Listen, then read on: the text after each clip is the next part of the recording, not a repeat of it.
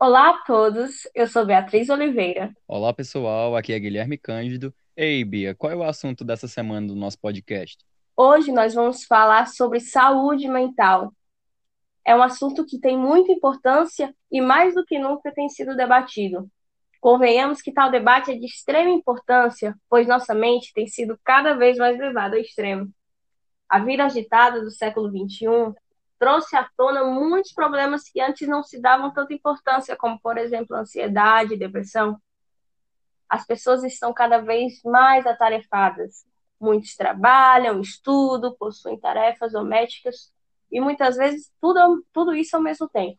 E não acabam cuidando do principal, que é a saúde. Um estudo feito pelo Instituto de Psicologia da Universidade do Estado do Rio de Janeiro apontou que os casos de depressão praticamente dobraram desde o início da quarentena. Entre março e abril, os dados coletados online indicaram um percentual de pessoas com depressão que saltou de 4,2% para 8%, enquanto os, o, enquanto os casos de ansiedade, o índice saltou de 8,7% para 14,9%. Este ano, todos sabemos que tivemos mudanças bruscas na rotina, o isolamento em razão do coronavírus. Não podemos sair mais, a não ser por necessidades básicas, não podemos encontrar mais pessoas. Muitos perderam seus empregos, perderam entes queridos. Sentimos ainda mais que nossa mente não suporta. Chegou ao seu limite. E diante de tudo isso é que apresentamos o tema de hoje, a saúde mental em tempos de pandemia. E temos como entrevistada a psicóloga Isaura Carolina Abrantes. Bom, pessoal, pois vamos começar nosso episódio e puxa a vinheta, Paulo.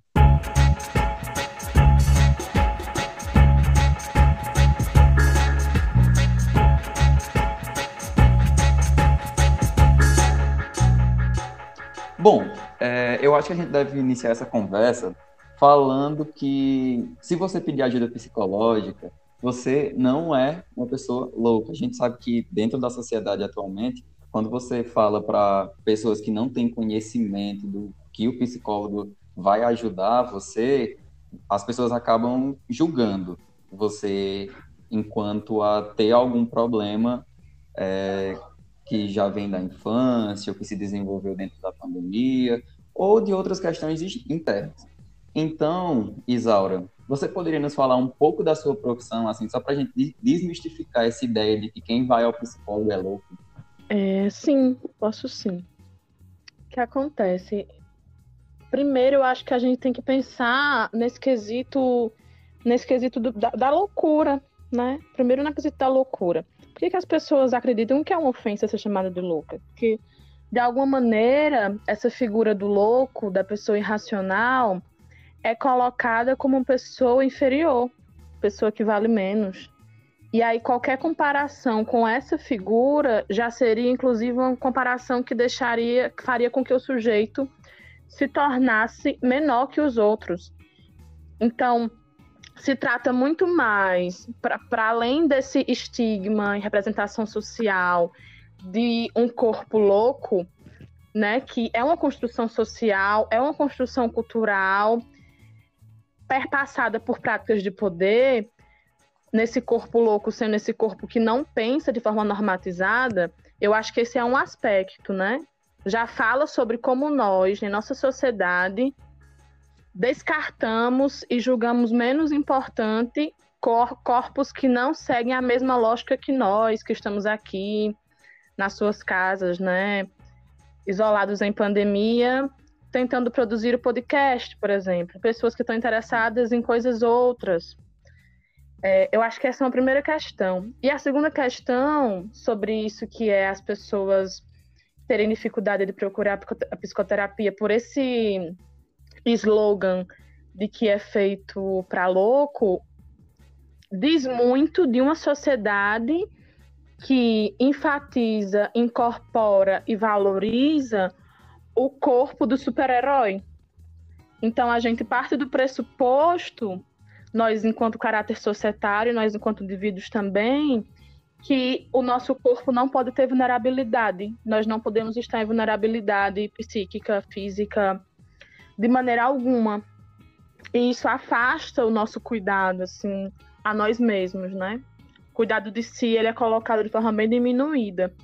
Então, olhar para esse corpo do super-herói que só existe na Marvel me parece ser assim uma importante reflexão para que a pessoa possa entender e refletir sobre quais estão sendo seus calos nesse momento, qual o meu sofrimento nesse momento, em que ponto eu me sinto frágil, vulnerável, né? De alguma maneira adoecida, por isso que é essa construção social cotidiana. Acho que são duas questões importantes assim, que me vieram. Eu queria até comentar com você sobre é, essa ideia de corpo de super-herói. É, quando uhum. eu, eu comecei a fazer é, terapia recentemente, tem aí acho que uns quatro, cinco meses, e nesse mês, quando eu estava indo para minha sessão, eu falei para minha mãe, ah, estou indo para minha sessão. Aí ela, ah, isso ainda não acabou. Sei lá, tu já tá melhor, isso é besteira. Sabe, uhum. esses, esses, esses julgamentos que são externos a você também acabam influenciando de uma maneira negativa, né? Porque você fala assim, pô, então, o pessoal está dizendo que eu estou bem, então, ah, então eu vou largar, eu estou bem, aí você larga, e o que acontece? Volta novamente a ter recaídas porque você estava em um processo que você não chegou a concluir. Então, é, é realmente essa ideia de corpo de super-herói que a gente tem é bem firme e forte dentro da, da mente das pessoas, né? Sim. E das nossas também, Guilherme. Acho que das nossas também, porque nós introjetamos que temos que ser dóceis, submissos, produtivos. E não tem, ao meu ver, como falar em saúde mental, em psicoterapia, em psicologia, sem falar sobre esse sistema organizado que nós vivemos. Então, esse corpo do super-herói valorizado, que é diferente do corpo do louco que é desvalorizado, por exemplo, foi por isso que foi por onde tu começou, é, ele é um corpo que serve a um ideal. Né? Esse corpo está servindo a um ideal de consumo. Mas, e, mas como é que isso vai se tornando cada vez mais fonte de sofrimento numa pandemia? Eu acho que é, é essa, essa é a outra questão. Quando tu falou da tua psicoterapia, eu fiquei aqui pensando o quanto nós, e aí tem tudo a ver com o que a gente está conversando, o quanto nós estamos acostumados há muitos anos a sempre obedecer o que o externo coloca. Então é sempre professor, é sempre a mãe, é sempre o pai, é sempre o namorado, é sempre é sempre um outro que vem colocando uma série de normas do que nós devemos ser. E na verdade, acontece um esquecimento e uma apatia política e também uma dessensibilização do nosso corpo. A gente esquece quem a gente é, porque estamos muito preocupados em ser tudo aquilo que querem que nós somos, que nós sejamos. Pois é, exatamente né? isso. Assim, a gente dá muita vazão e escuta muito o externo. Isara, me permita fazer uma pergunta para você. Trazendo o nosso estado agora, né, que é esse estado de quarentena, diante da pandemia do coronavírus, né? A gente manter a nossa saúde mental está sendo um processo que um processo é, mais complicado do que já era antes, né? Viver em sociedade é, é, e ter um viver nessa sociedade ter uma saúde mental já era uma já era uma coisa complicada, né? Mas diante diante dessa pandemia, diante do isolamento, está é, tá sendo cada vez mais complicado. E eu queria saber é, é, se você poderia nos dizer, né, quais, quais são os danos à nossa saúde mental que esse confinamento traz, né? É, é essa piora do estado da nossa saúde mental na quarentena é real, assim, é difícil mesmo? Você poderia comentar sobre isso? Posso sim. Eu acho assim que primeiro a gente tem que se perguntar: já tivemos saúde mental? Antes da pandemia? Não. Tava todo mundo não. bem? É porque do jeito que a gente fala, e a gente eu tô me incluindo também, né? Tô falando de um caráter de sociedade.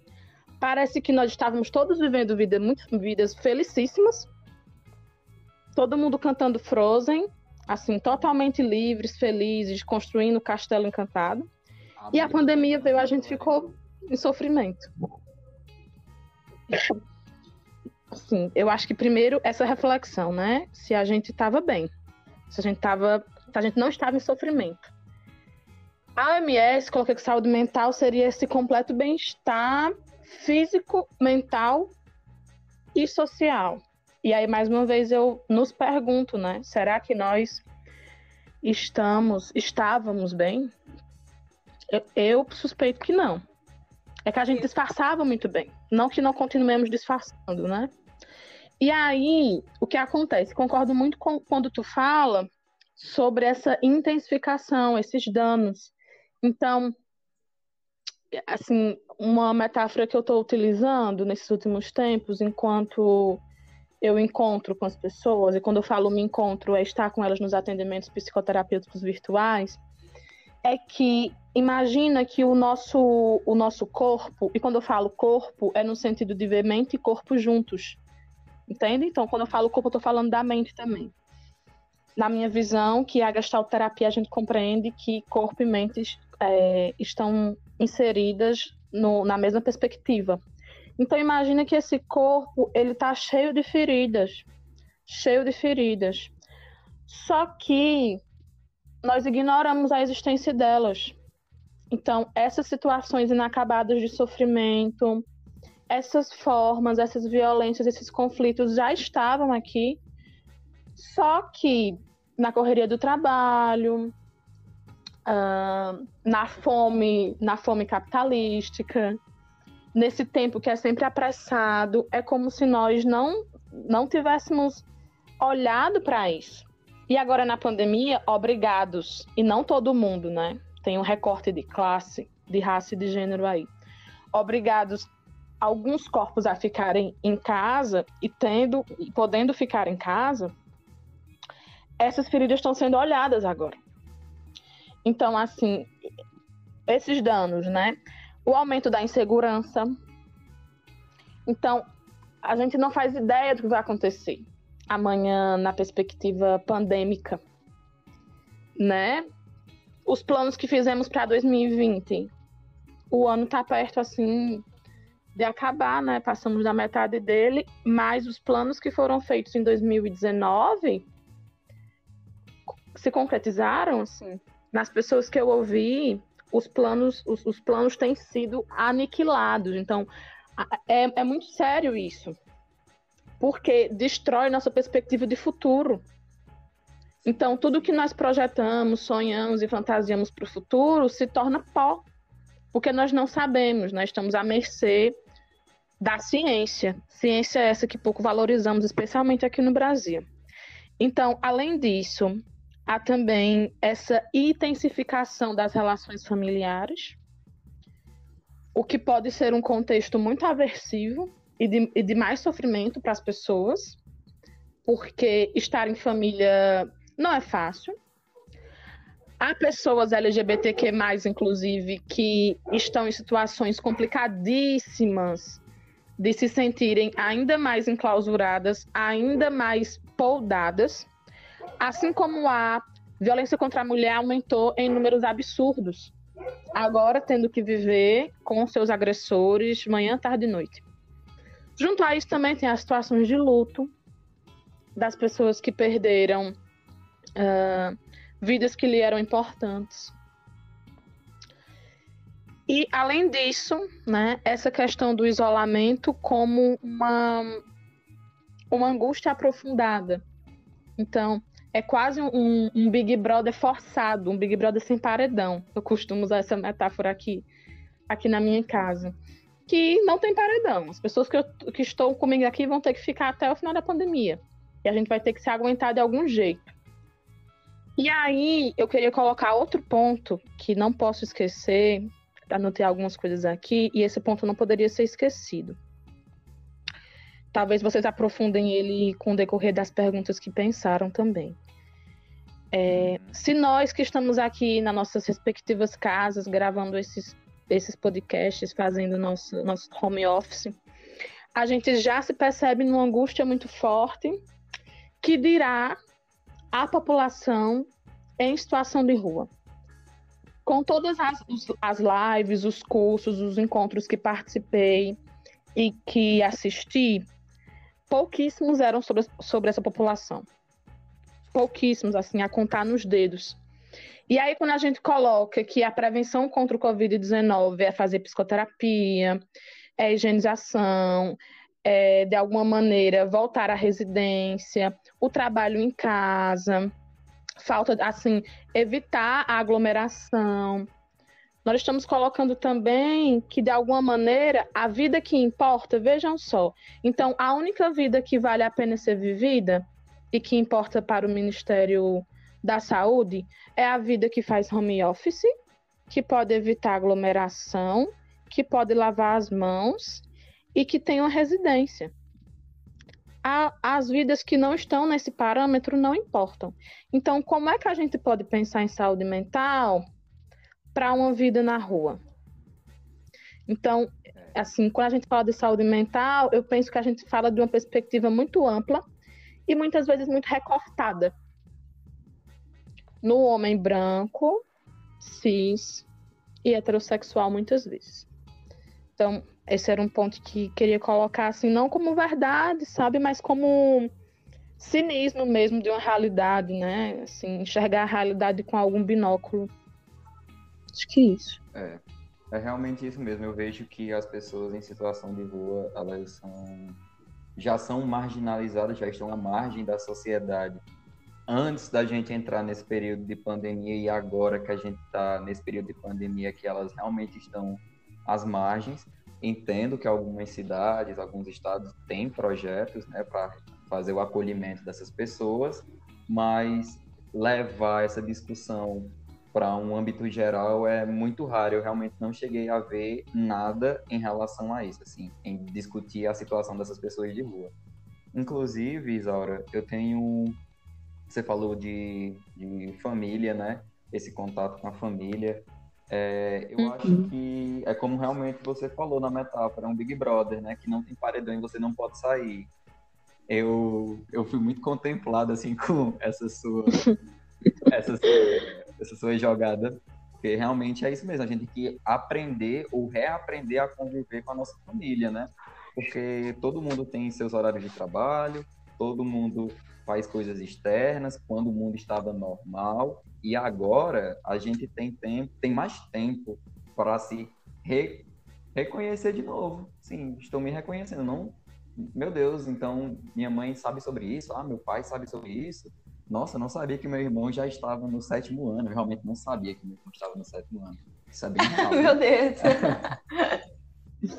é, e, e, com, e, e com relação a isso, eu estava conversando com algumas pessoas, alguns amigos meus, e alguns deles têm ansiedade, têm depressão, e na, na conversa eles bateram sempre em uma mesma tecla, Isaura, que é sobre a questão do, de tentar fugir do problema se utilizando de vícios, tipo fumar, beber, hum. e a gente hum. sabe que isso aumentou muito na, dentro da, hum. da pandemia, né? A questão da bebida, a questão do uso do, de fumar cigarro e por aí vai. E eu queria te perguntar uma coisa: realmente você usar essa, essas saídas, essas válvulas de escape, ajudam mesmo quem tem algum problema assim, seja depressão, ansiedade, crise do pânico? É, é uma pergunta complicada, né? Estamos metendo em várias perguntas em que posso ser cancelada, mas vamos nessa, vamos aí. É, primeiro, eu acho importante a gente, de novo, fazer uma pergunta, né? Perguntar para si, para o nosso corpinho e para o corpinho dos outros que a gente convive ou vê por aí. O que a gente está chamando de droga? Né? Qual o discurso sobre droga? Porque se para trabalhar a gente passa o dia tomando café, em que medida isso seria diferente de uma pessoa que, para trabalhar, para relaxar, uh, passa o dia fumando maconha. Certo. Você entende o que eu tô falando? Entendo. Não sei, entendo não sei- não sei, não sei se chegou aí. Eu acho que a gente precisa primeiro refletir sobre o discurso proibicionista das drogas.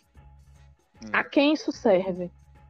A quem serve existir drogas lícitas e ilícitas? Quem tá morrendo na guerra às drogas?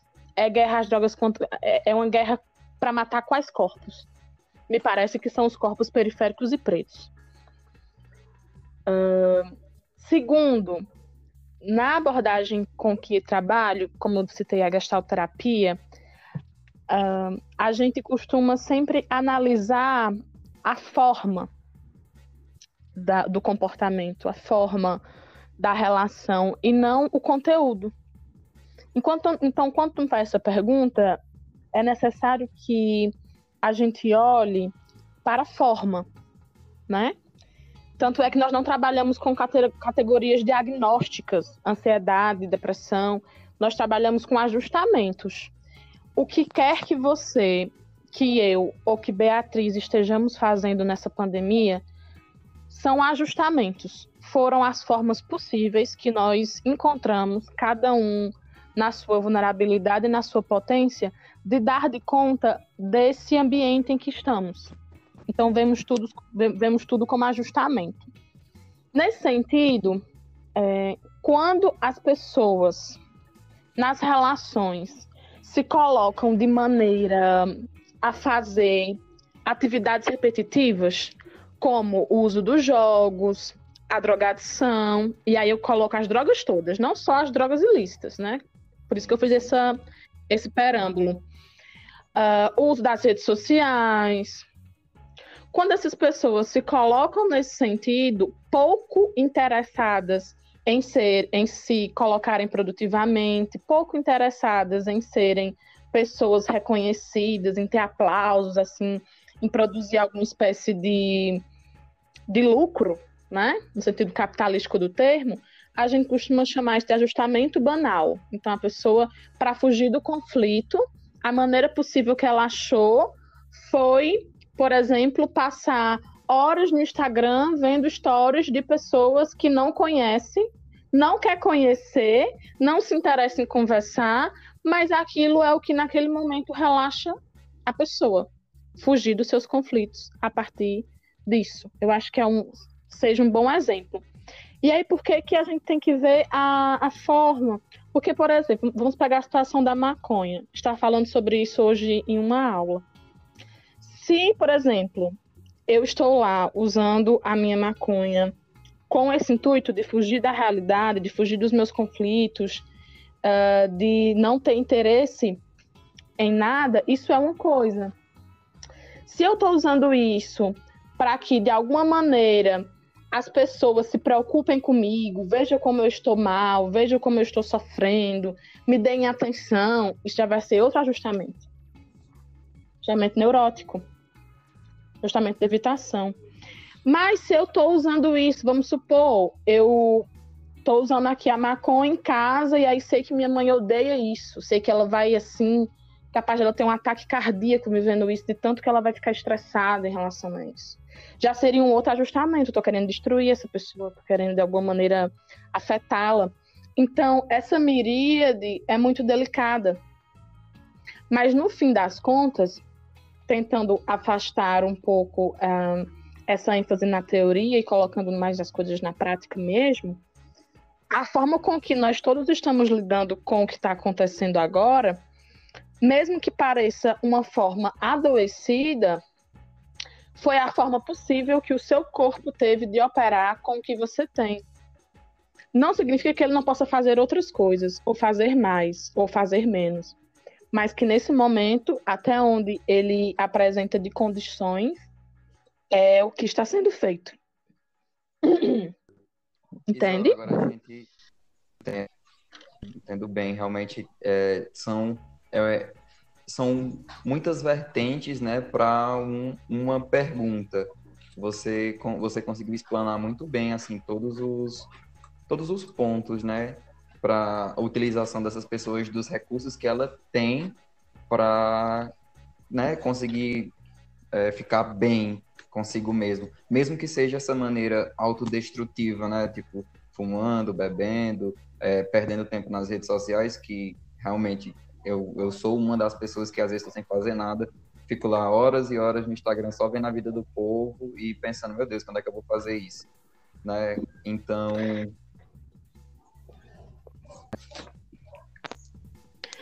É, a realidade é difícil de aguentar, né, Guilherme? Alguns comportamentos que parecem ser destrutivos, na verdade, assim, podem ser a maneira que a pessoa vê de se castigar. Talvez ela sinta que ela mesma é a culpada dos seus problemas, sabe? Então, Sim. todas essas questões são necessárias de serem vistas em psicoterapia. Né? Porque em psicoterapia, uhum. esse sujeito vai poder, junto com outro sujeito, na relação, uh, nesse encontro, viver uma experiência em que ele possa aumentar o seu leque de possibilidades, o seu leque de experiência.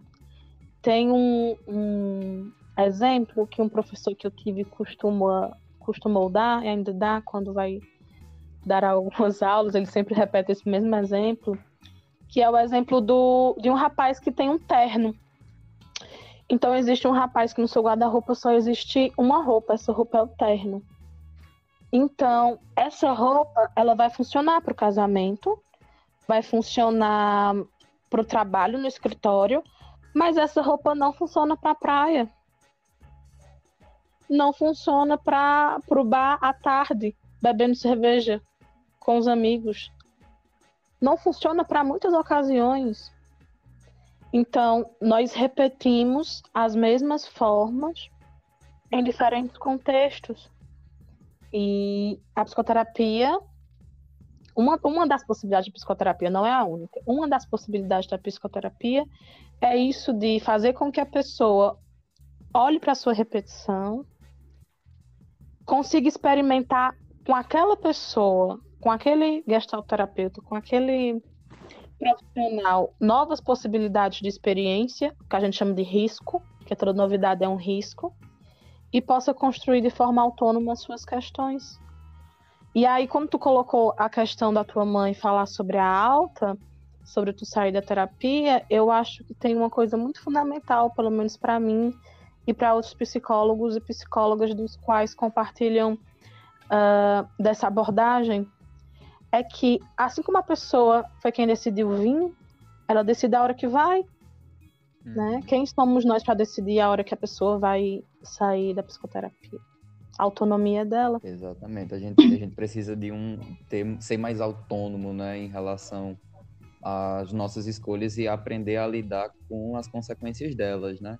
Porque a gente sabe Sim. que escolhas levam a caminhos e a gente não pode voltar atrás. Isso é um isso é, é mais que certo.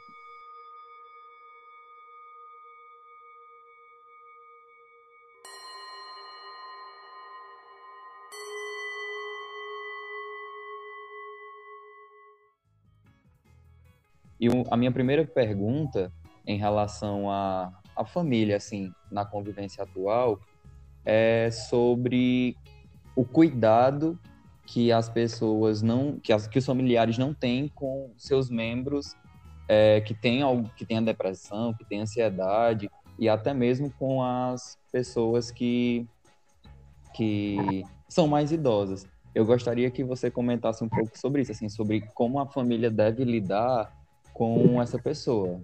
Como a família deve lidar com essa pessoa? Eu acredito que seja, primeiramente, ouvir o que essa pessoa quer. Já, isso já é isso já é uma coisa grandiosíssima. Porque se, né, você colocou esses exemplos aí. E à medida que tu foi colocando os exemplos, eu fui pensando nessas pessoas, né? Fui aqui desenhando na minha cabeça e me parecem que são, são pessoas que os outros têm que fazer muito por elas, como se elas não soubessem o que querem. E os, e os outros, de fato, assim, foi uma das coisas que também anotei aqui para trazer. Essa rede de apoio é fundamental. A família, os amigos, as pessoas que lhes são importantes, são fundamentais, são essenciais porque é como uma sustentação, assim, literal, para alguém que vai cair, não cair no chão, cair numa rede. Mas é, o, o perigo está em ser uma rede que captura, que cobra, que sufoca. Se eu estou sendo um familiar, um amigo, alguma espécie de rede que mais pede do que acolhe, isso pode ter efeitos catastróficos, assim, efeitos piores de sofrimento para a pessoa. Então, ao invés de, de, de ficar tentando, de alguma maneira, imaginar o que a pessoa quer e tentando colocar sobre ela o que na verdade eu quero. Porque muitas vezes quem quer que a pessoa, num estado de sofrimento intenso, tome banho, seja produtivo, assista alguma coisa, faça, faça algo, algo que seja uh, serviu à casa, por exemplo, é o familiar. Para a pessoa, talvez o que ela queira seja de fato ficar deitada olhando para o teto. Então, assim, ouvir o que a pessoa quer, ouvir genuinamente, assim, verdadeiramente. O que que tu queres hoje, João? Você quer conversar? Tem alguma coisa que eu possa fazer por você agora?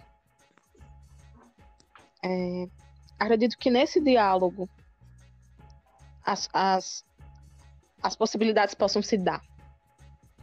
Né? Então, isso, dar espaço para a pessoa e ao mesmo tempo prestar cuidado. Dar espaço também é prestar cuidado. Mostrar que está ali disponível também é prestar cuidado. Da mesma maneira, para os idosos que estão vivendo também um processo de isolamento muito forte isso aqui na região, no Cariri, dos idosos ficarem na calçada, é uma marca deles, né? E que foi impossibilitado. E aos idosos que estão longe dos filhos, dos netos, que estão apenas com o companheiro ou com a companheira ou sozinhos, o isolamento se torna ainda mais intenso. Então, essas redes virtuais, para quem é possível, né? Também podem colaborar bastante, sabe, nessa construção de vínculo e fortalecimento não só do laço social, mas também fortalecimento uh, do que a gente está chamando de saúde mental do sujeito, né? Entendendo que a saúde mental vai depender do corpo, do que a pessoa quer, do que é importante para ela. Pode ser que seja muito saudável para mim ficar olhando o pôr do sol, pode ser muito saudável para a Josefa fazer um bolo, para Beatriz assistir um filme, para o Guilherme plantar um, um pé de feijão. Então, tudo vai depender do corpo, sabe? Não existe receita pronta. Isaura, me Tô permita aqui. perguntar. Fica à é, vontade. A gente sabe que, que nesse período, né, é, a gente viu o comércio fechar, a gente viu um aumento na taxa de desemprego, né? Uhum. E, e, a questão não é só um aumento na taxa de desemprego, a, pessoa, a questão não é só as pessoas perderem seus empregos, seus empregos, é também encontrar novos empregos, né? Por conta da pandemia, infelizmente, uhum. a economia está parada. E aí eu queria que você comentasse sobre isso, né? Sobre, é, sobre é, essa situação diante de tantas outras que a gente está tendo na pandemia, que é o desemprego, é essa preocupação: será que eu vou conseguir pagar as contas? Meu Deus, eu não vou conseguir outro emprego. Tu poderia falar sobre? Posso, inclusive adorei a pergunta, achei fantástica. Beatriz, primeiro, eu fico pensando aqui que o Estado era para ter, era para estar dando propiciando a essas pessoas que não passassem fome, propiciando a essas pessoas condições mínimas de alimentação, segurança, saúde. Não é isso que nos é prometido quando a gente paga os impostos? Penso que seja assim. E, isso já revela o que tem um texto muito bacana do Vladimir Safatli sobre o estado suicidário sei se vocês chegaram a ver. de, de como a gente está vivendo num país caótico, assim, num desgoverno mesmo, em que o governo, se é que existe algum, é direcionar as pessoas para a morte, para que elas se rifem. Então, muitas pessoas, por essa questão do desemprego, por essa questão das condições de, de renda muito frágeis, podem se colocar de modo arriscado a contrair a Covid-19 por essa situação, por um descaso do próprio governo, que age como se as vidas fossem rifas. Então, vou rifar essa vida em um, uma espécie de necropolítica mesmo, sabe? De genocídio brasileiro, uhum. para que a economia não pare de girar. Então, eu acho que primeiro a gente precisa partir do coletivo. O que nós estamos fazendo, o que nós estamos fazendo enquanto coletivo, né? Até gaguejei aqui de nervosa. o que estamos fazendo enquanto coletivo para pensar sobre o desemprego no Brasil, né? Porque pensar na revolução, pensar em alguma uma forma de resistência para se contrapor a isso é também pensar a saúde mental. É também pensar sobre isso que a gente está vivendo, sobre esse adoecimento que é diário. Essa, a gente vive numa tensão permanente. É como se não existisse um segundo de paz. E aí, como é que vai existir saúde mental sem um segundo de paz? Sem um segundo que a pessoa consiga sentir relaxamento? Pelos boletos a pagar, como você colocou, então, eu acho assim, inclusive até perigoso em um podcast ou em qualquer outro espaço levantar a bandeira do empreendedorismo. É, uhum. Beatriz, eu acho, na verdade, que essas pessoas deveriam pensar criativamente para poderem ver novas formas de renda. A quem esse discurso serve, né? A quem esse discurso vai servir? numa situação dessa não serve de nada. As pessoas estão extremamente perdidas, essa é a realidade, né? Serve, serve bem para serve bem para o estado, né? Porque Sim. a gente está vivendo um governo agora que, como você falou, rifa vidas. Ah, parece que a economia é mais importante do que o bem-estar coletivo das pessoas. E mesmo assim, e sobre essa questão do de... pela Exato. Exato. E sobre essa questão do desemprego, é, conheço sim algumas pessoas que é, trabalhavam em, em, locais, em uns locais, e sustentavam sua família com o dinheiro, com a renda que tinha do, do emprego, e hoje não tem mais essa renda e estão desenvolvendo ansiedade, estão desenvolvendo depressão porque se sentem.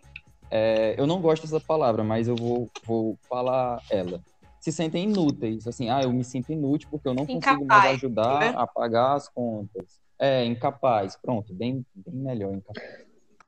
Mas a palavra é essa mesmo, Guilherme. Porque era o que a gente estava conversando, assim, nas primeiras frases do, do podcast. O corpo que é normativo é o corpo produtivo. Logo, o corpo não produtivo é um corpo inútil. A gente engoliu esse discurso a gente engoliu tanto que agora esse discurso é uma perna. A gente tem três pernas. A gente poderia andar sem essa perna. Uhum. Mas ela já está fazendo parte do corpo. Entende? E aí, me, o que vocês estavam dizendo me lembrou o conceito de governamentalidade do Michel Foucault. É como se, é como se não, que é como se pressupõe uma fantasia.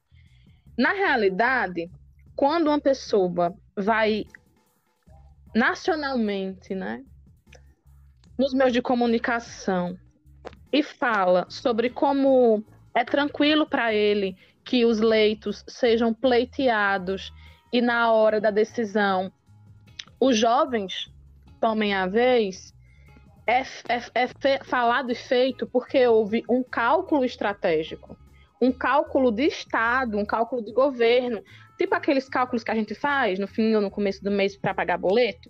Então, imagina o governo fazendo isso, o Estado. Vejo aqui que vidas jovens podem me lucrar muito mais.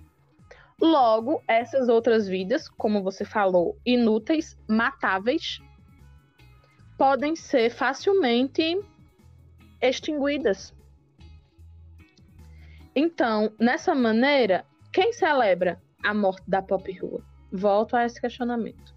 Quantas pessoas em situação de rua morreram? Nós não temos esses dados, não. É. Sinto lhes informar. Não Mesmo porque nós não temos dados nem de quantas pessoas em situação de rua existem no Brasil. Faz anos que esse dado não é atualizado. Anos, literalmente. Nesse sentido, uh... eu fico pensando aqui, ainda sobre essa questão do trabalho, que talvez as soluções fossem essa essa divisão de renda feita entre nós uhum. e essa revolução também feita por nós. E nessa revolução feita por nós é que, enquanto coletivo, enquanto um corpo de múltiplas cabeças, que é governado, mas que também governa a si, que poderíamos pensar em novas estratégias. E aí, como é que isso como é que isso é feito na clínica, né? Se só tem eu e a pessoa que me chega. É um dos papéis do gestalterapeuta, do psicólogo, esse papel político também. Não é no sentido de empreender. De fazer com que a pessoa empreenda, mas que a gente possa analisar juntos, produzir para quem, produzir para quê. Ok, tem os boletos, é fome. Então, se é fome, não faz sentido eu ficar fazendo pergunta metafórica ou ficar alfinetando a pessoa para me responder o que, que a fome tem a ver com a infância de quando ela tinha três anos. Se é fome, o que a pessoa precisa comer. Eu acho que assim, lógico pressupostos lógicos. Se a pessoa tem fome, ela precisa de uma cesta básica, ela, ela precisa que eu, a partir do conhecimento da rede socioassistencial e da rede de saúde mental, possa encaminhar, possa dizer, olha, tem, tem tal lugar no CRAS do bairro tal, que é próximo do teu, ou que é no teu bairro, há a possibilidade de você se cadastrar e conseguir uma cesta básica. Não está conseguindo cadastrar? Tá, pois vou, vou aqui ver como é que eu posso fazer isso por ti, se for possível. Se não for, a gente dá um jeito de ir junto. É porque, assim, a gente tem um, um a gente corre um perigo muito forte de ver a saúde mental de forma muito, muito elitizada. Uhum. Como se a figura que representasse a saúde mental fosse, fosse um homem barbudo fumando cachimbo, esperando outra pessoa chegar no divã. Entendem? Mas e com o cidadão, e com a cidadã, e com a pessoa no CRAS para pegar a cesta básica é fazer clínica. Porque a clínica não está encaixotada num consultório de quatro paredes com ar-condicionado e flores, né? Várias flores, vários quadros. Não é isso.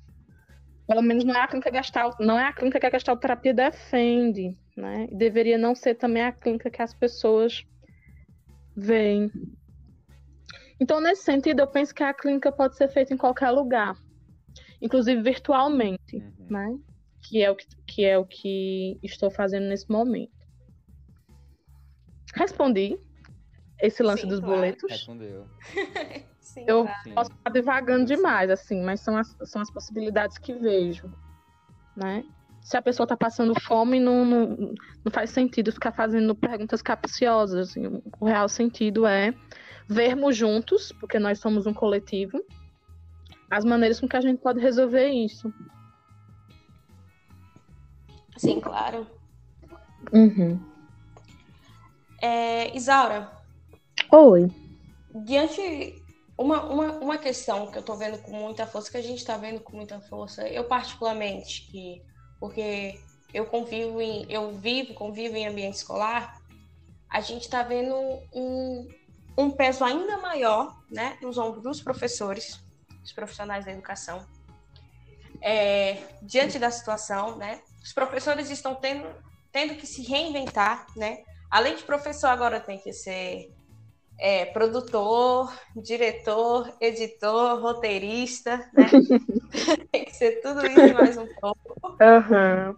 A gente também tem o lado dos pais, né? Porque claramente pessoas não preparadas né, para o ensino, já que, por exemplo, essa tarefa de, de ensinar as matérias escolares, né, não estou dizendo que a educação das crianças também não é dever dos pais, né? Mas no sentido de que, que é, essas matérias escolares, os pais também estão tendo que se reinventar para poder ensinar os seus filhos. E a gente também tem a questão das crianças, né? Que principalmente é, as mais novas, né? As, as, as, vamos dizer, do infantil mesmo, porque crianças de 3, 4 anos estão tendo que ter videoaulas, né? Online para poder continuar os seus estudos. E eu queria que você falasse sobre, sobre essa questão, assim, é, é, diante, diante mesmo da, da, da diante mesmo de, da maneira como a psique das pessoas estão sofrendo, do professor, que já é uma profissão bastante complicada de se manter a saúde mental, né? dos pais, das crianças. Você, se você me entendeu bem, poderia explicar sobre isso, falar um pouco sobre isso, sobre a questão de a psique da gente, do professor, do pai, do aluno, diante desse momento de, de reinventar-se, de reviravoltas na educação? Posso, posso sim. Eu acredito, Beatriz, que refletir sobre isso já também refletir sobre o sistema educacional porque também é voltar às coisas mesmas, né? As crianças estavam felizes e satisfeitas antes da pandemia? É perguntar, os professores estavam se sentindo motivados antes da pandemia? Uhum. Né? E a partir disso. Que não. Pois, pois é. E a partir disso pensar sobre que educação é essa que estamos construindo. Porque parece, parece-me que a, os três grupos que você citou, professores, crianças e pais, não estão nada satisfeitos com isso.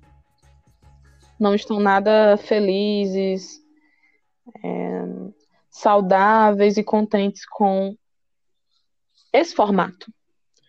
Mas, para o sujeito normativo, útil e produtivo existir, a escola precisa existir. Foi na escola que eu, você, Guilherme e várias outras pessoas que vão ouvir isso passaram 14 anos sentados em fileiras, enxergando apenas a nuca do colega, tendo um lugar determinado, né, para sentar, tendo hora do recreio, tendo hora de chegar, hora de ir embora, ouvindo uma aula que é desinteressante, em uma lógica individual em que o conhecimento é produzido de forma bancária. E aí eu trago Paulo Freire para essa discussão, né? Nossa forma de, de conhecimento, de, de educação, é uma educação em que o professor é visto como esse detentor do conhecimento e a criança é vista como depositário. Uhum. E por que é interessante saber Bhaskara e não é interessante a gente falar sobre o que a criança está sentindo? Ouvir a raiva da criança. O que, é que define assim? Não é coincidência. É estratégica. Uhum. Relação de poder é biopoder. Então, nesse sentido, olhar para isso é olhar para como a educação é parte fundamental para sustentar o adoecimento da saúde mental. E agora, nesses termos virtuais, concordo com você que tem se tornado multiplicador do sofrimento. Porque, como você falou, os professores estão se revirando, assim, como fazendo mil atividades para conseguir chamar a atenção desse estudante, dessa criança. Mas o professor está exausto, o professor não saiu da pandemia. Às vezes a gente pensa que o psicólogo está fora da pandemia, que ele não está vulnerável, que ele não sofre, que ele está zen. Isso não existe. Só para deixar muito bem sedimentado. Tanto é que quando os consulentes me perguntam assim, tudo bem, eu digo, tudo bem dentro do possível. Né? ah, eu falo a mesma coisa. Eu não, eu não, eu não vou abrir minha vida ali para para o consulente, porque não é o meu momento, minha terapia é em outro dia, em outro horário com outra pessoa. Mas professores estão adoecidos. É isso que, que embasa e faz com que a gente esteja nesse ninho de rato. Numa situação de emergência como essa, ninguém está ileso. Ninguém está ileso ao sofrimento na pandemia. E aí tá esse professor lá se revirando na sua casa, no seu domicílio, no seu apartamento, para produzir alguma coisa que seja interativa. Estão os pais que nunca conviveram com seus filhos pelas demandas de trabalho e pela todo, por toda essa correria da família, agora sendo obrigados a ficar com essas criaturas.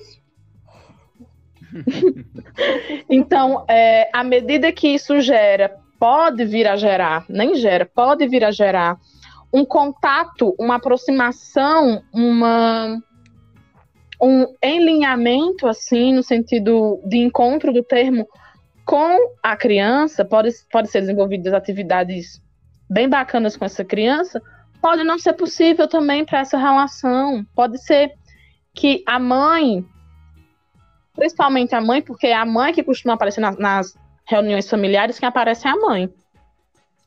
Né? Sim. Então, uhum. como é que fica o lugar da mãe no home office?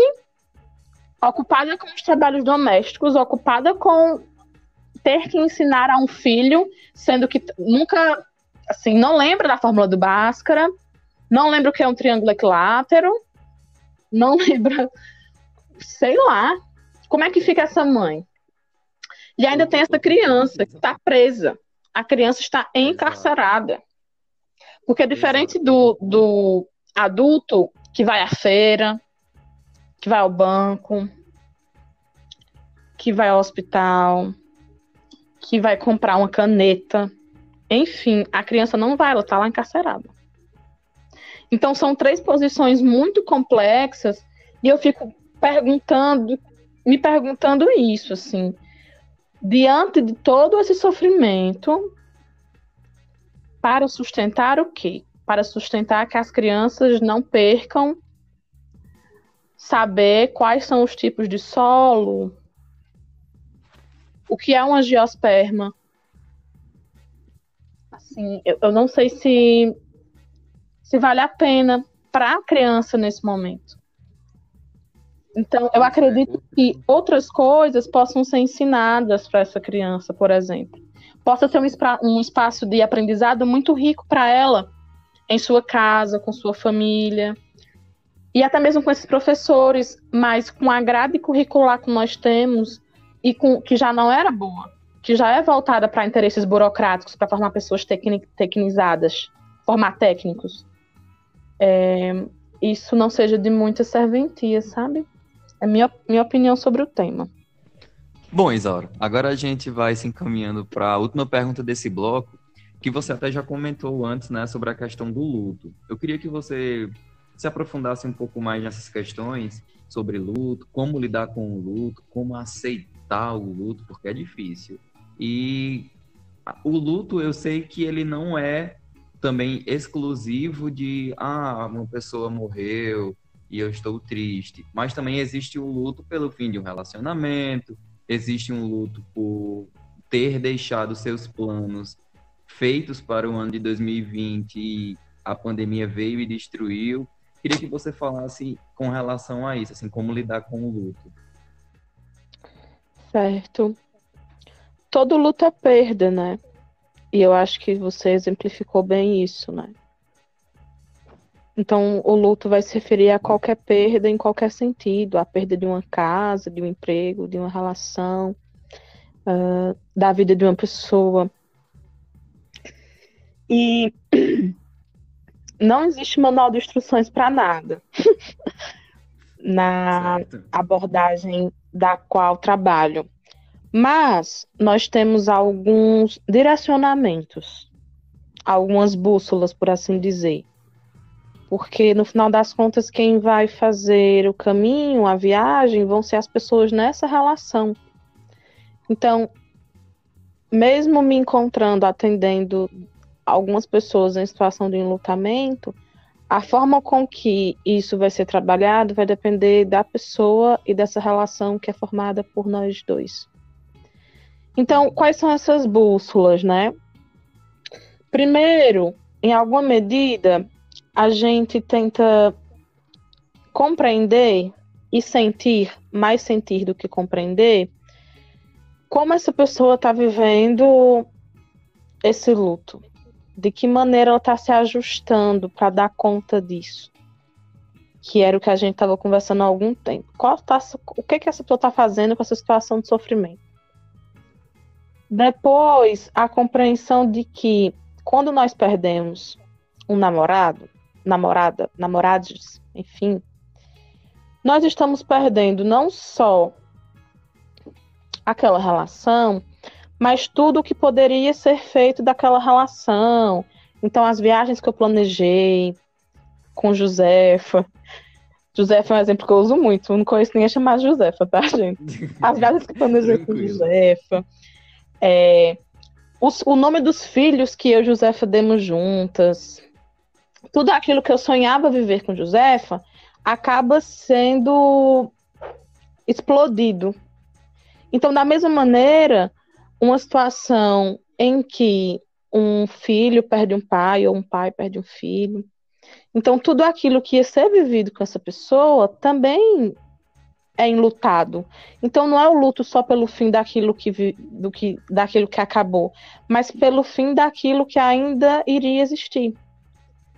E aí, nesse sentido, só existe um pai se existir um filho.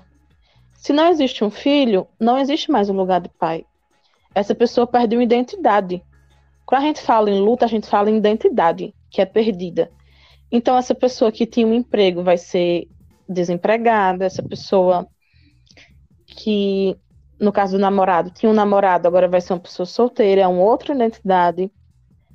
Então, essas, esses conjuntos de perdas de identidade é um outro aspecto importante para nós olharmos assim na clínica. Então, qual a identidade que essa pessoa perdeu? É possível a gente reconstruir essa identidade e essa pessoa, por exemplo, um, ver o amor em outras, em outras pessoas, em, outras, em outros âmbitos, em outras conquistas? O que é possível para essa pessoa? Então, a partir dessa identidade, se ela for possível de ser reconstituída, auxiliar a pessoa a reconstituir essa identidade. Né? Então, atendo pessoas trans e travestis há alguns anos e o, o significado de chamar essas pessoas pelo nome que elas querem ser chamadas já é de alguma maneira reconstruir uma identidade. Né?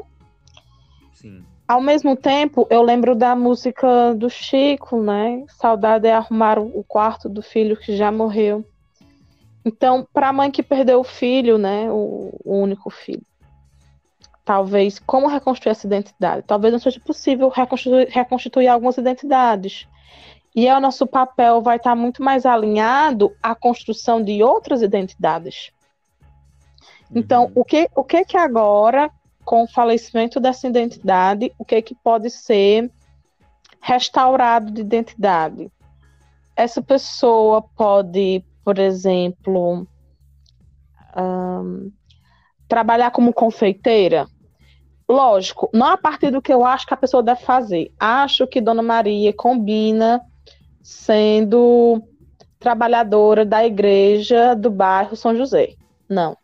Não é a partir do que eu quero para Dona Maria diante da minha relação com Dona Maria, diante do que ela deixa escapar, o que ela deixa escapar de desejo, de força de vida, como a gente pode transformar esses pequenos desejos que estão em Dona Maria em alguma outra identidade em que ela possa construir sua vida. Então, a gente vê esse luto por esse contexto e também compreendendo que o tempo do sujeito viver esse luto é variável. Então, eu me encontro com uma, com uma criança, tendo uma criança, que ela perdeu o pai, né? Agora na pandemia. Certo. E uma semana depois ela estava muito assim, tranquila, dizendo que criou um canal no YouTube sobre um jogo do qual ela gosta e que estava tudo bem.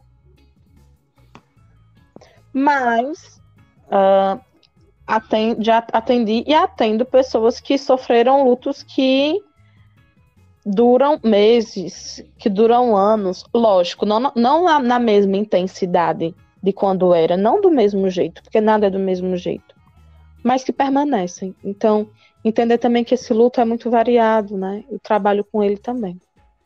E ele não tem, ele não, então quer dizer que o luto não tem é, um prazo de validade. Uma né? validade? Ele, é, ele é enquanto a pessoa tiver com aquele sentimento, vivendo ainda aquela situação, não como você falou, não como antes, mas então quer dizer que ele pode durar. Pode. Para os manuais diagnósticos não pode. Mas Entendo. nem todos os psicólogos e psicólogas, inclusive grande parte das psicólogas e psicólogos, não estão preocupados com o manual diagnóstico. Porque o manual diagnóstico é criado, como a gente estava conversando, para o sujeito da norma. Então, dizer assim, fulano, levanta essa corapura, dá a volta por cima. E que maneira, qual está sendo o meu papel ali? Estou sendo paga para quê? Se é isso que todo mundo já diz? Se é isso que todo mundo já quer? Se aquele espaço é o único espaço em que a pessoa pode sofrer toda semana, qual vai ser o intuito de eu retirar o único espaço em que a pessoa pode sofrer? Você entende? Entendi. E lógico, há situações de luto mais intensas e mais graves do que outras. E nem sempre vai ser possível, inclusive, que a psicoterapia seja a melhor possibilidade. Tem um trabalho muito bacana que psicólogos, mas não só psicólogos, outras pessoas de diversos, diversas áreas do conhecimento podem fazer, que é o trabalho como AT, acompanhante terapêutico, que agora está mais difícil na pandemia, mas ainda assim é possível, assim, com muito esforço. Que é o trabalho da pessoa tá em situação de luto severo, não sai da cama, não come, assim, necessidades básicas mesmo, não dorme. A, o AT tem esse papel de acompanhar. Então o AT vai lá na casa da pessoa, acompanha ela, nem que seja um acompanhamento de ficar velando essa pessoa. Não é isso que ela quer agora? Passar um tempo nesse estado? Ok. E aí, como eu estava conversando, de alguma maneira atuar para ver o que, que, o que, que vem de desejo nessa pessoa. O que, que escapa, o que, que pode ser feito em conjunto. Então, o AT vai estar nesse papel de ah, surgiu um desejo de na, a pessoa se coxa de pão. Do nada, assim. Que, o que, como seria para a gente na padaria? O AT vai na padaria com a pessoa. Então, é, é essa construção de vínculos sociais e esse acolhimento sem condições que o AT pode fazer também. E que o psicoterapeuta também faz. A gente não faz um acolhimento com julgamento. Tem que ser. É necessário que seja um acolhimento sem julgamento, sem valores morais. É, um Ficou explicado, Guilherme? Ficou. Eu não sabia dessa, dessa, desse outro lado, assim, desse outro tipo de, de atendimento, né? Eu tomei conhecimento dele agora. É, pois, agora... de fato, é muito pouco conhecido aqui no Cariri, viu? Tem, Mas eu acho tipo que seria riquíssimo para nós. Hã? Tu sabe informar se tem alguém que faz esse tipo de, de atendimento na região do Cariri ou não? tem eu e tem outra colega chamada Rayane Nobre que faz trabalho com a T, tem também a Tássia, a Tássia Pinheiro, tem alguns profissionais, mas são pouquinhos, porque aqui, inclusive, a demanda para isso não tem se tornado grande. A demanda, os ATs que fazem sucesso aqui no Cariri não são os ATs que costumam fazer isso que eu estou falando. Vamos na padaria, então. A pessoa, a pessoa tá com problemas de, em relação ao consumo de, de droga, não tá conseguindo sair, não tá conseguindo comer. o AT come com a pessoa. O AT vai lá e está acompanhando a pessoa onde ela quiser ir, na medida do possível.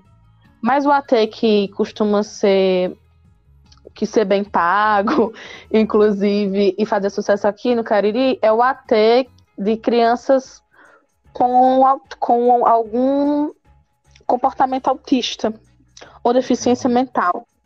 E aí são outros, é outro tipo de AT, é outra dimensão ética. São ATs que vão ensinar as crianças a amarrar sapato, a definir o que é comportamento privado, comportamento social. São ATs que seguem uma outra ética. Nem melhor nem pior. Não, assim, acho que não é. Não faz sentido esse julgamento agora. Mas uma, uma ética diferente da ética desse AT que acompanha. Porque acompanhar não é fácil.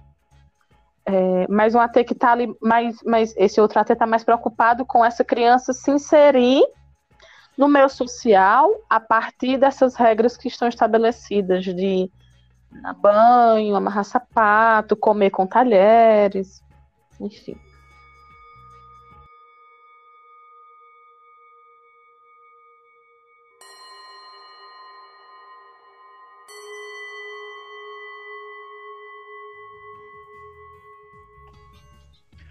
Bom, Isaura, agora a gente vai se encaminhar para a terceira e última parte do nosso podcast, que é sobre o cuidado e sobre cuidar da nossa saúde mental. Bom, eu acho que a melhor opção né, para combater esses problemas é um acompanhamento psicológico. É, mas além dessa, desse acompanhamento, Existem outras formas de tentar combater algum problema, sei lá, exercício físico, leitura, coisas desse tipo? Sim, Guilherme, essas duas possibilidades são muito válidas, né? Tanto o exercício físico quanto a leitura são possibilidades viáveis e potentes. Mas, mais do que dar um manual de instruções, eu penso que as pessoas que estiverem escutando isso, que seja interessante para elas perguntarem assim: o que que meu corpo precisa agora? O que que eu preciso agora? E a resposta para essa pergunta pode trazer coisas bem inusitadas. Meu corpo precisa agora de um banho, meu corpo precisa agora dormir, meu corpo precisa agora de um abraço. Então acho que as atividades todas que as pessoas estão propagando, fazer sucesso e trazer tranquilidade na saúde mental, podem não funcionar para todo mundo. Porque cada corpo, em cada momento, vai necessitar de algo diferente. Então, olhar para o corpo, para o próprio corpo, e se perguntar: o que, é que eu preciso agora? Que, que eu desejo fazer agora? Eu sinto dor em algum lugar? Então, eu acho que a partir dessas perguntas, várias opções podem surgir. Né? Acho que falei até um pouco disso há algum tempo atrás, em né? algumas outras perguntas, né? Uhum. No sentido de assistir, né? No sentido de assistir um filme, fazer uma comida, ler um livro, fazer yoga, eu ia dizer, eu ia dizer relação sexual, mas não é todo mundo que tá podendo, né? As pessoas é, nem sempre estão isoladas com seus companheiros. É, é verdade. Aí é um, então, aí um gatilho, hein? Aquele velho gatilho agora. Pois é. Também cada, foi. Cada caiu Também uma foi. Também foi gatilho aqui para mim, tanto é que parei. Então, dentro disso, talvez até uma questão, né? O que a gente faz com, o que a gente faz com sexualidade quando ela vem? Em que medida nós estamos acostumados ou desacostumados a sentir prazer com o nosso próprio corpo, né? As possibilidades possíveis, sendo bem redundante. Então, assim, vai variar. Pode ser que eu decida construir um armário com as madeiras que eu tenho em casa e isso seja super saudável para mim. Então, a psicoterapia, como tu falou, é uma necessidade no sentido de Para que, que as pessoas procuram a psicoterapia? Por que, que nós, psicólogos, é de fundamental importância que nós faz, assim, estejamos fazendo psicoterapia para que nós estejamos minimamente confortáveis com a pele que a gente habita, né? Então, na psicoterapia, há um espaço maior para essa conexão com o corpo, para que a gente possa se atentar para o que a gente deseja, o que a gente quer, o que a gente precisa. Penso que isso pode ser muito mais importante do que eu te dar aqui 50 maneiras de ter saúde mental na pandemia, que eu sei que tem, em sites, em posts de Instagram, de vários psicólogos e psicólogas, mas acredito que não seja essa a solução. Exatamente. Isaura, eu vou. Inclusive, inclusive eu quero só pontuar, eu quero só fazer um ponto aqui. A questão dos exercícios eu comentei porque eu faço, né? Eu tava com, eu tava tendo um crise de ansiedade, assim, com relação a alguns problemas meus. E eu comecei a fazer exercícios e fazia tipo, ah, vou fazer flexão aqui quando eu senti o início da crise. Comecei fazendo uma, duas. E hoje, quatro meses depois, eu faço por dia 250, 300 flexões, assim, só por realmente por me sentir bem, para me sentir bem, sabe? Por isso que eu comentei essa ideia dos exercícios hum. físicos, porque foi, foi a maneira que eu consegui é, para controlar o que eu estava sentindo em determinados momentos. Mas também Eita. faço o meu acompanhamento, né, gente? Deixando claro para quem está escutando, eu faço acompanhamento. Assim, não, não sou psicólogo, não sou psicólogo, essa foi a maneira que eu encontrei. Você que está escutando pode encontrar outra maneira e o importante é realmente se controlar, né? Você conseguir controlar isso que, que você está sentindo. E como você falou, Isaura, é a questão de ficar bem com o corpo que você habita ficar bem com o corpo não em relação ao físico. Meu Deus, eu preciso ser Apolo, deus grego da beleza, sair desfilando aí com o meu tanquinho. Não, é se sentir bem como você é. É basicamente isso. Aproveitando a deixe, Zara. É, perdoe. Uhum. É, aproveitando a deixe. Ah, tu quer falar? Vai lá, Isaura, desculpa. Não, tem a ver. tem conexão com isso que o Guilherme tá falando? Tem, sim. Então tá, eu comento tudo junto, vá. Pronto. É assim, indo mais para uma, uma questão mais assim de, de urgências. Não sei se urgência é a palavra, né? Mas assim, quando o negócio tá mais denso, né? E a pessoa ela tá numa situação muito complicada, né? Aí a gente tem, tem a questão assim de, de além do, além do atendimento psicológico, tem a questão que, da, da chegada do psiquiatra, aí tem a questão de, de medicamentos serem, serem, serem é, indicados, receituados para essas pessoas tomarem, né? E ao mesmo tempo que tem essa questão do, das pessoas precisarem tomar, é, chegar ao ponto de precisar tomar medicamento, também tem as questões de muitas pessoas que acabam tendo receio de tomar esses medicamentos, né? E, e aí, diante disso, né, se tem a, as terapias complementares, como exemplo, o reiki, a, é, que, que é uma terapia complementar, né? Sim, e aí eu sim. queria, eu queria é, que você trouxesse aqui a tua opinião em relação a isso. Em relação assim, as pessoas buscarem também fora isso, é, como o Guilherme falou, os exercícios e tal, mas buscarem essas terapias complementares para também se tratar. E também eu queria saber um pouco assim da tua visão. Pode, não se preocupe que, que ninguém que ninguém vai te cancelar, não. Eu espero.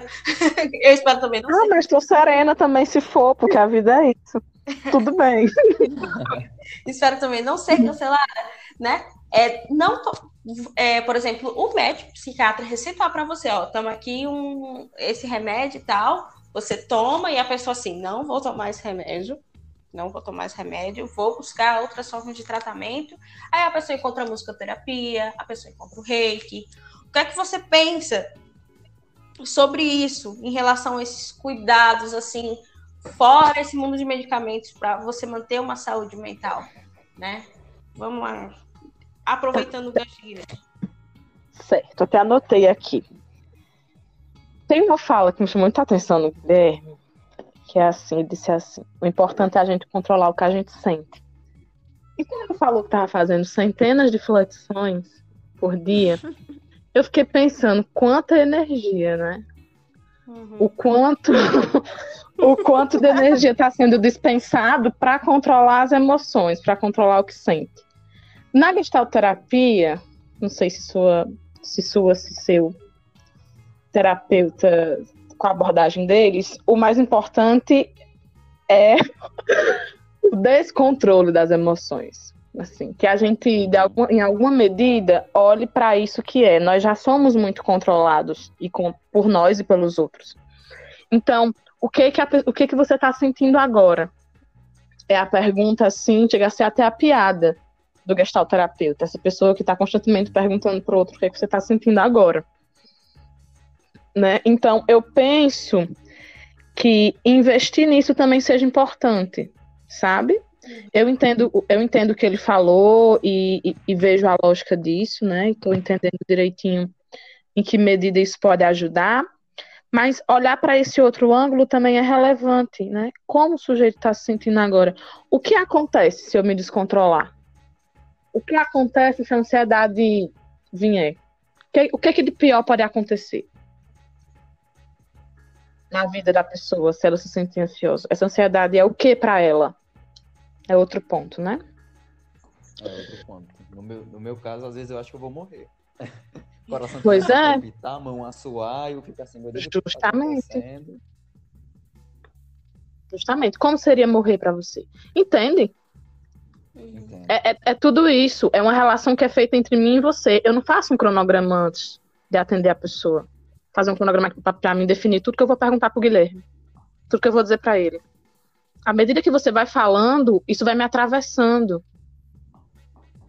E eu vou devolvendo para você o que eu vou sentindo ou perguntando, como eu perguntei agora, como é para você morrer, entende?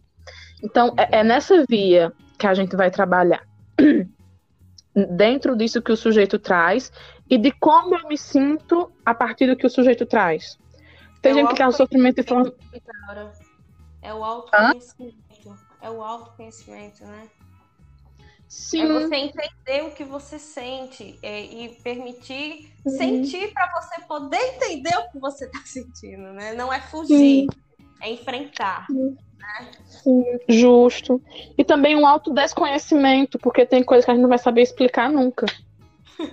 Como é que a gente explica como é que a gente se apaixonou pelo boy do bar? É pelo jeito que, é, é pelo jeito que ele segura a cerveja? É pelo jeito que ele fala sobre Belchior? A gente pode ficar fazendo uma lista de coisas aqui que vem à cabeça de por que a gente ama fulano, ama cicrano, de por que a gente sofre, mas, mas tem desconhecimentos que se referem ao, ao afeto, que o afeto tem isso de ser irracional, né? Que só podem ser sentidos. Então, o, a psicoterapia é um espaço para sentir também, sobretudo sentir, mais do que pensar. Mas voltando, as terapias holísticas, né? Eu acho que o Davi poderia falar mais sobre isso. Inclusive, ele me meteu nessa enrascada. Falar com ele ainda hoje sobre isso. E, é, minha opinião sobre isso é que Espero estão. Que não sobre mim. É que, estão que totalmente... é que estão totalmente alinhadas, assim, ao meu ver. Eu acho super bacana elas podem estar juntas, a pessoa pode fazer o, o reiki, fazer a psicoterapia, pode fazer também a escuta das emoções. Eu tive uma sessão, eu fui, atuei como cliente, né? Participei de uma sessão nessa pandemia com um rapaz que nunca vi pessoalmente, um rapaz que trabalha com escuta das emoções. E foi tão forte aquilo para mim, foi tão potente. Então, assim, acredito que a aromaterapia a questão do reiki, as questões da dança, tem muitas questões que envolvem dança, né, que envolvem também esse conhecimento que Beatriz estava falando. Essas práticas corporais todas, eu acho que elas, elas podem nos colocar, inclusive, mais perto de como a gente se sente. Que era o que a gente está falando agora, comentando sobre a questão do Guilherme, sobre o que ele trouxe. Em relação ao medicamento, eu acho que a gente tem que refletir sobre essa medicamentalização da vida, né? Porque o medicamento, ele é baseado no manual diagnóstico. Então, se a pessoa passa do tempo que o manual prescreve, o psiquiatra vai lá e dá o medicamento, né?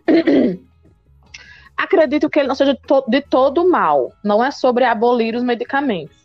Algumas pessoas precisam deles, inclusive, para se organizar minimamente a ponto de poder se desorganizar na psicoterapia, por exemplo. Então, algumas pessoas vão precisar desse suporte, mas que seja um suporte que se dê em um momento, que possa ser feito um desmame, que essa pessoa não se torne dependente desse medicamento pelo resto da vida, mas que isso surja como uma cadeira provisória, que essa pessoa possa se sentar no momento, né? Em, alguns, em algumas situações é necessário, mas que essa pessoa possa depois construir outras cadeiras possíveis. Né? Assim, essa é a minha opinião sobre a questão do medicamento e das práticas holísticas, enfim, práticas corporais.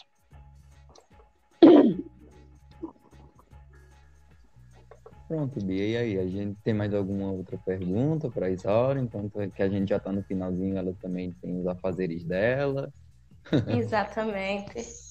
Não, eu particularmente não tenho mais nenhuma pergunta. Eu acho que agora a gente pode chegar mesmo aos hits finais. Eu vou aproveitar que já estou falando. Quero agradecer imensamente a Isaura por, por esse momento maravilhoso, por essa conversa maravilhosa que a, que a gente trouxe não só um aspecto da psicologia, mas de uma maneira profundamente mesmo social, diante das questões que a gente apresenta aqui. É, muito obrigada, Isaura. Muito obrigada por, por, por este momento maravilhoso mais uma vez. E Guilherme.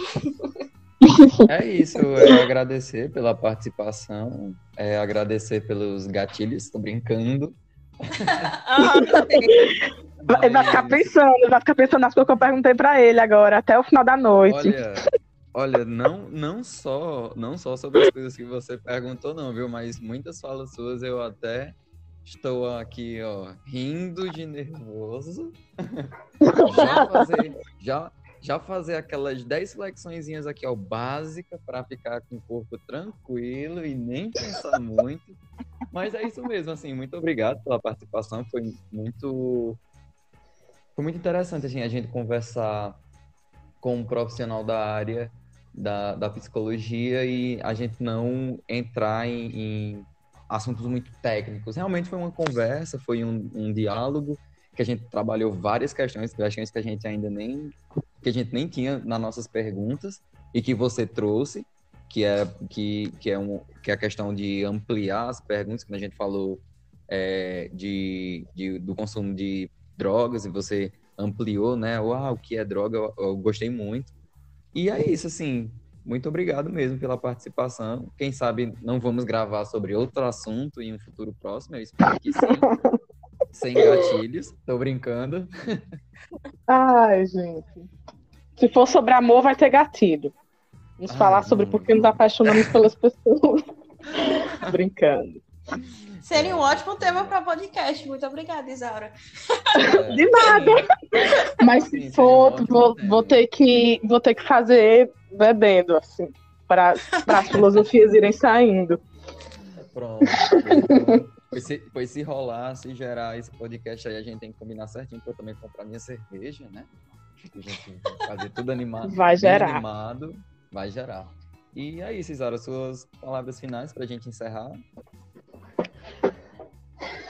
Eu acho que, sobretudo, agradecer a vocês dois. Acho que foi muito leve, muito tranquilo. Eu tinha, inclusive, separado aqui autores, esperando perguntas burocráticas, mas que bom que não foram, assim, que bom que não precisa me, me munir de autores. E fico contente por ter sido um espaço que, dentro do possível, eu pude falar sobre pop rua.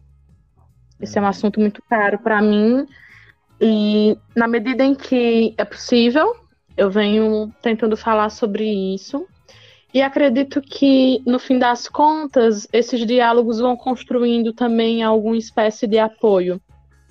Tanto para nós que fazemos, quanto para os outros que estão escutando, que vão vir a escutar.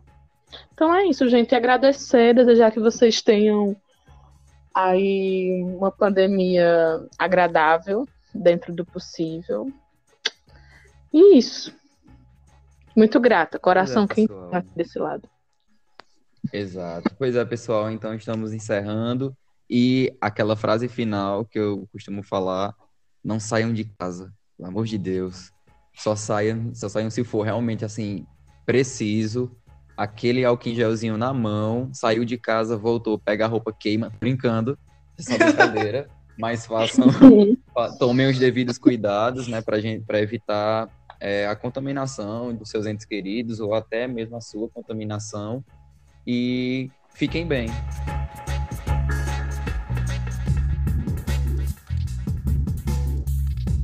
Este podcast é um projeto do curso de jornalismo vinculado à Pró-Reitoria de Cultura da Universidade Federal do Cariri. Locução e produção: Beatriz Oliveira e Guilherme Cândido. Edição de áudio: Paulo Victor Vaz. Coordenação: Professor José Anderson Sandes. Juazeiro do Norte, Cariri, Ceará, 2020.